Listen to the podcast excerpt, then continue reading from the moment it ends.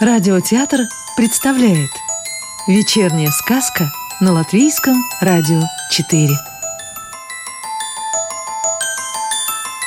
А сегодня слушаем продолжение сказки «Королевство Антона Голубева» сказочницы Анны Кашиной.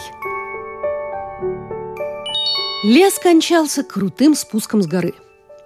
Внизу, насколько хватало глаз, расстилалась огромная долина – Посреди нее голубой змейкой извивалась река. От самого ее русла и до горизонта были расставлены палатки. Горели костры, множество людей сновало туда-сюда. «Ничего себе поселение!» – присвистнул Антон. «Это не поселение», – вздохнула фея. «Это захватнический лагерь дракона-грязнокона. Если оставить все как есть, очень скоро здесь все покроется пылью и грязью, из недр которой станут появляться новые войны беспорядка». Пойдем, здесь есть недалеко подземные ходы, мы можем попробовать незаметно пробраться к замку. Насколько я знаю, генерал Пачкун – азартный игрок. Во время ужина каждый раз устраивается большой карточный бой, и у нас есть шанс прошмыгнуть прямо у него под носом. Тем более, что все его приспешники, солдаты-полевики и грязешлепы собираются смотреть на игру. У генерала высокие ставки. Он всегда выполняет желание победителя. Можно из простого рядового за вечер вырасти в полковника грязноконской армии. Фея увлеченно размахивала руками, пытаясь показать, что именно и где происходит, но с высоты шевеления в лагере напоминало возню в муравейнике. Повсюду сновали какие-то существа в разноцветных одежках, кипела жизнь. «А палатины?» – испуганно спросил Тоша, оглядываясь назад в лес – нет, палатины здесь не ходят. Они примитивные создания, своих от чужих не отличают. Если им разрешить выходить из леса, они всю армию грязнокона рано или поздно захватят. А так только мусор собирают на границах для случайных прохожих. Так что не бойся. И фея стала спускаться с песчаного обрыва, цепляясь руками за корни вековых хвощей. Тропинка оборвалась внезапно. Прямо под ней находился скалистый обрыв, а потому пришлось приложить немало усилий, чтобы выбраться на более пологое место для спуска. В итоге блужданий, для того, чтобы отыскать потайной лаз, нашим друзьям пришлось продираться сквозь колючий кустарник. Антон порвал рубашку, нацеплял репьев на штаны. Наконец фея остановилась. Антон, пытавшийся одновременно идти и отряхиваться, врезался ей в спину. «Эй!» – вскрикнул он. «Ш Зашипела тетя Света, тревожно оглядываясь по сторонам, и указала на мох под ногами. «Если бы мимо прошли ты и я, мы никогда не приметили бы люк, который был завален хвоей и сучьями, но Тоша, приглядевшись, увидел прямоугольный контур. Подняв замаскированную крышку люка, проводница спрыгнула внутрь и позвала мальчика. «Тоша!» «Прыгай сюда, я зажгла факел. Нам повезло, повстанцы спрятали тут оружие. Видимо, почувствовали твое приближение». Антон без лишних разговоров последовал за ней. Крышка люка захлопнулась, и некоторое время он не видел ничего, кроме горящего факела. Затем глаза привыкли к темноте, и мальчик различил на стенах какие-то полки – Ровными рядами на них стояли швабры, щетки, ведра. Тут и там на крючках висели тряпочки. Под каждой из них была прибита какая-то табличка, однако для того, чтобы разглядеть, что именно там написано, не хватало освещения. Ну, выбирая себе оружие по плечу, рекомендую что-нибудь для ближнего боя. Вот эту швабру, например. Фея Света вынула из шкафа здоровую метлу с густой щетиной и начала шарить по полкам рукой. Так, где-то был... А, вот он. Это пятновыводитель в пульверизаторе. Удобная штука. И давай еще, давай еще тряпочку прихватим. Это что, оружие? Промямлил Тоша. А как же ружья, копья? Ну, все такое. Ты думаешь, если ты в грязь стрелять начнешь, она что, исчезнет, что ли? Рассмеялась Светлана Владимировна. Это грязь, понимаешь? Только в этом мире она вполне такая боеспособная и имеет форму с погонами, что, собственно, не делает ее человеком. А в чем разница, удивился Тоша. Разница в том, что у грязи нет границ. Вот она где-то далеко, и вот уже у тебя дома, прилипла к ботинку, забралась туда, где еще минуту назад царила чистота и сидит там. Еще может заявить, что ты тут существо лишнее и ненужное – Мол, мое место тут, я всегда была до твоего прихода, а ты ступай по добру, по здорову. А я... я скажу, что это мой дом, ответил Антон. Ага, с грустью улыбнулась Светлана Владимировна и заткнула за пояс совок с метелкой. И ты думаешь, что она оставит тебя в покое? Это же грязь. Да еще и облеченная властью, да и волю в твоем королевстве такой хаос воцарится, что от былого великолепия камня на камне не останется. Зато у нее не будет никаких проблем с ростом и питанием, понимаешь? Ладно, сам все увидишь. Давай, нам уже бежать пора. И они побежали. Свет факела освещал всего несколько метров впереди, отчего казалось, что они несутся куда-то в черную дуру, у которой нет ни конца, ни края. Тут и там в тоннеле виднелись ниши со щетками, примыкали ходы, открывались целые залы, заваленные камнями и какой-то мебелью. Вдруг в одной из стен открылась дверь, из нее приглушенным потоком лился свет. Фея, немного оторвавшаяся от запыхавшегося мальчика, даже не оглянулась, а вот Тоша от неожиданности замер, как вкопанный. В открывшемся проеме стоял человечек небольшого роста в кожаном шлеме на завязочках и огромных очках. «Это большая честь для нас, уважаемый Антон Голубев», – зашептал он таинственно. «Сто лет назад твое прибытие с точностью до секунды было рассчитано великим Механусом, и я рад, что успел как раз вовремя. Нам очень нужна твоя помощь, Антон.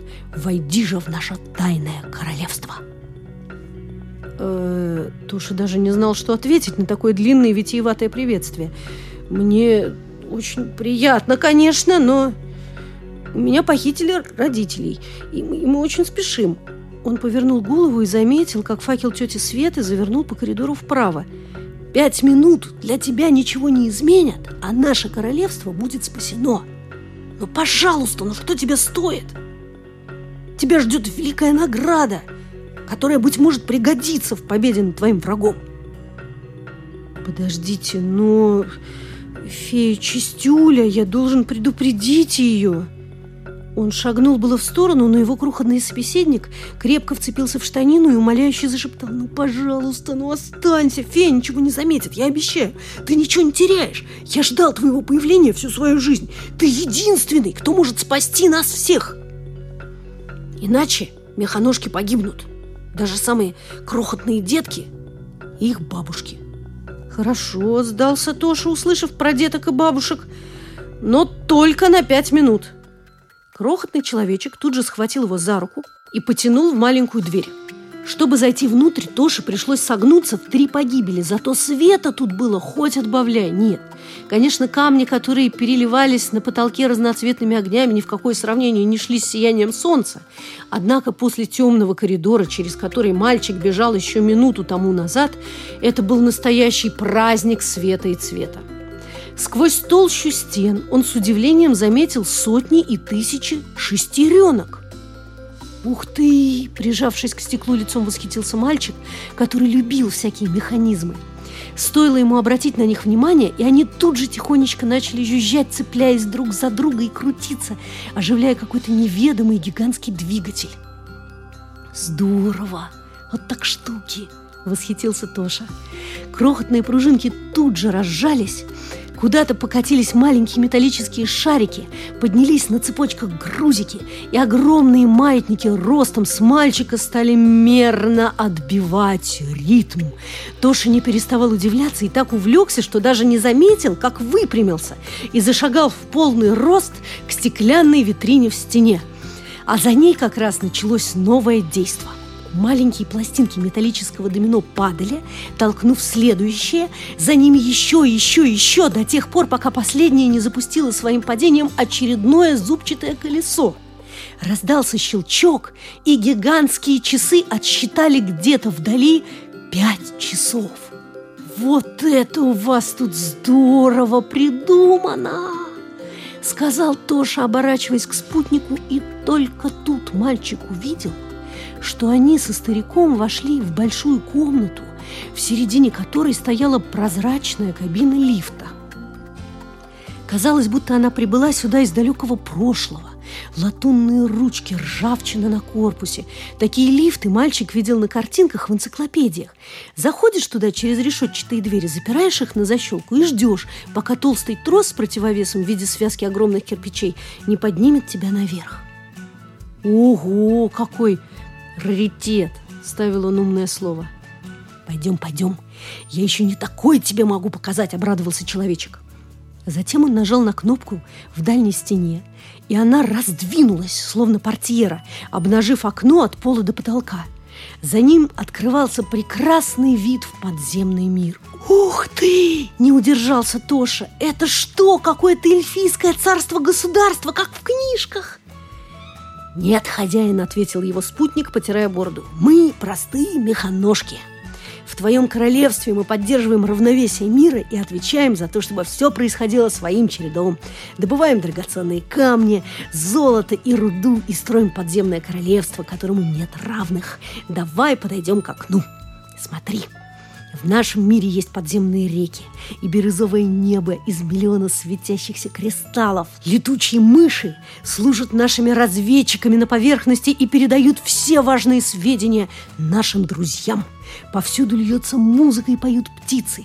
Их создают лучшие мастера, которые трудятся в замке. А, ну да, сейчас вы мне расскажете, что я тут все запустил, поломал, порядок не наводил, теперь равновесия нет. Поздно, Тоша развел руками, я уже в курсе. Антон, я просто хотел попросить тебя о помощи. Я не думал корить тебя за что-то. Но вы же тут такие мастера на все руки. А я просто обычный мальчик, чем я могу вам помочь. В том-то и дело. Ты даже не знаешь, насколько это важно быть обычным мальчиком. Видишь ли, главный источник нашей энергии – это любовь человека. Он приходит домой, включает свет в своей комнате и говорит, ну вот, наконец-то я дома – Журчит телевизор, вкусный ужин дымится на столе, где-то у его ног трется любимый рыжий пес. Человек счастлив, и вот эта самая радость, любовь, желание возвращаться в дом, это и есть то, что питает силой все наши механизмы. А если мальчик и своей комнате не рад, ничего для собственного уюта делать не желает и к себе заходить не хочет – то постепенно энергия заканчивается, и тогда все в нашем мире приходит в упадок, птицы умолкают, река не течет. А механожки впадают в глубокий сон и могут проспать долгие-долгие годы до конца своей жизни. И что же я могу поделать? А ты уже все делаешь. Твой интерес и восхищение уже оживили наш мир. Достаточно просто того, что ты есть. Тоша с трудом понимал, как такое может быть. Он глядел на крохотный поезд, который полз по серпантину к вершине подземной горы, на золотое солнце, которое сменило серебряную луну, заскользив по потолку навстречу полуденному зениту. Механожки понемножку проснулись и заспешили по своим делам. Домохозяйки распростерли покрывало солнечных батареек, чтобы зарядить их к обеду. Огромные колеса водяных мельниц закрутились под напором падающей воды. Тронулись повозки с рудой, ожили заводы и фабрики – Великолепная жар-птица пронзила высь гигантской пещеры, достав почти до самого потолка. Жизнь подземного царства закипела, защелкала, заструилась. Наверное, это здорово уметь что-то делать своими руками. Если бы не мама и папа, хотел бы я у вас тут остаться подольше и поучиться. Видно, что вы очень любите свою страну, заботитесь о ней – но мне правда уже пора. Я буду вспоминать о вас каждый день и мысленно посылать механожкам лучик любви. Обещаю. Спасибо, поклонился ему маленький человечек. Я верну тебя назад в то самое время, когда ты покинул подземный проход. Садись в лифт и крепко держись за поручни руками. Затем старик поправил кожаный шлем и достал из-за пазухи карманные часы. Он что-то там подкрутил и протянул их Антону. Держи. Это замедлитель времени. В нужный момент просто нажми на самую большую кнопку, и у тебя появится возможность успеть, куда тебе надо, даже в том случае, если успеть уже нельзя. Мальчик, расчувствовавшись, встал на колени и обнял механожика. «Спасибо большое. Я все исправлю и буду снова с радостью возвращаться в свой дом. честно-честно. Прижав его к себе, он отчетливо ощутил, как внутри человечка щелкали шестеренки. Гудели механизмы, и отчетливо билось его доброе механическое сердце. «Ну, — сказал старик, смахивая слезинку со щеки, — тут и заживеть недолго. Береги себя, Тоша!» Мальчик кивнул и крепко взялся за поручни. Механожик закрыл за ним дверь и резко поднял рычаг вверх. Лифт взмыл с огромной скоростью, мелькнули шестеренки стены, куски скал, пласт земли, и мир снова погрузился во тьму. За стремительным подъемом следовал толчок, поваливший Тошу на земь. Дно лифта исчезло, а сам он взвился вверх, оставив мальчика лежать на земле в том самом подземном проходе. Он так и не понял, как это произошло, но в тот же момент откуда-то справа показался факел, осветивший лицо Светланы Владимировны. «Ты что, упал?» «Я думала, ты прямо за мной бежишь. Может, тебе надо передохнуть?» Тоша с кряхтением поднялся. «Нет, нет, нет, все хорошо, я уже бегу». И они снова помчались сквозь лабиринт подземных ходов, коридоров и комнат. Тяжелый топот ног, грязь и лужи под ногами, всполохи факела, отражавшиеся в огромных сталактитах, висевших над головой. Казалось, что этой пробежки не будет конца, и Тоша хотел было попросить остановиться, чтобы перевести дух, но тут фея споткнулась, упала, следом на нее налетел Антон. Что-то дернулось у него под ногами, и он упал, больно ударившись о камень затылком. Факел с шипением потух, и мир погрузился во тьму. Сказку читала актриса Рижского русского театра имени Михаила Чехова Елена Сигова. Продолжение нашей сказки слушайте завтра.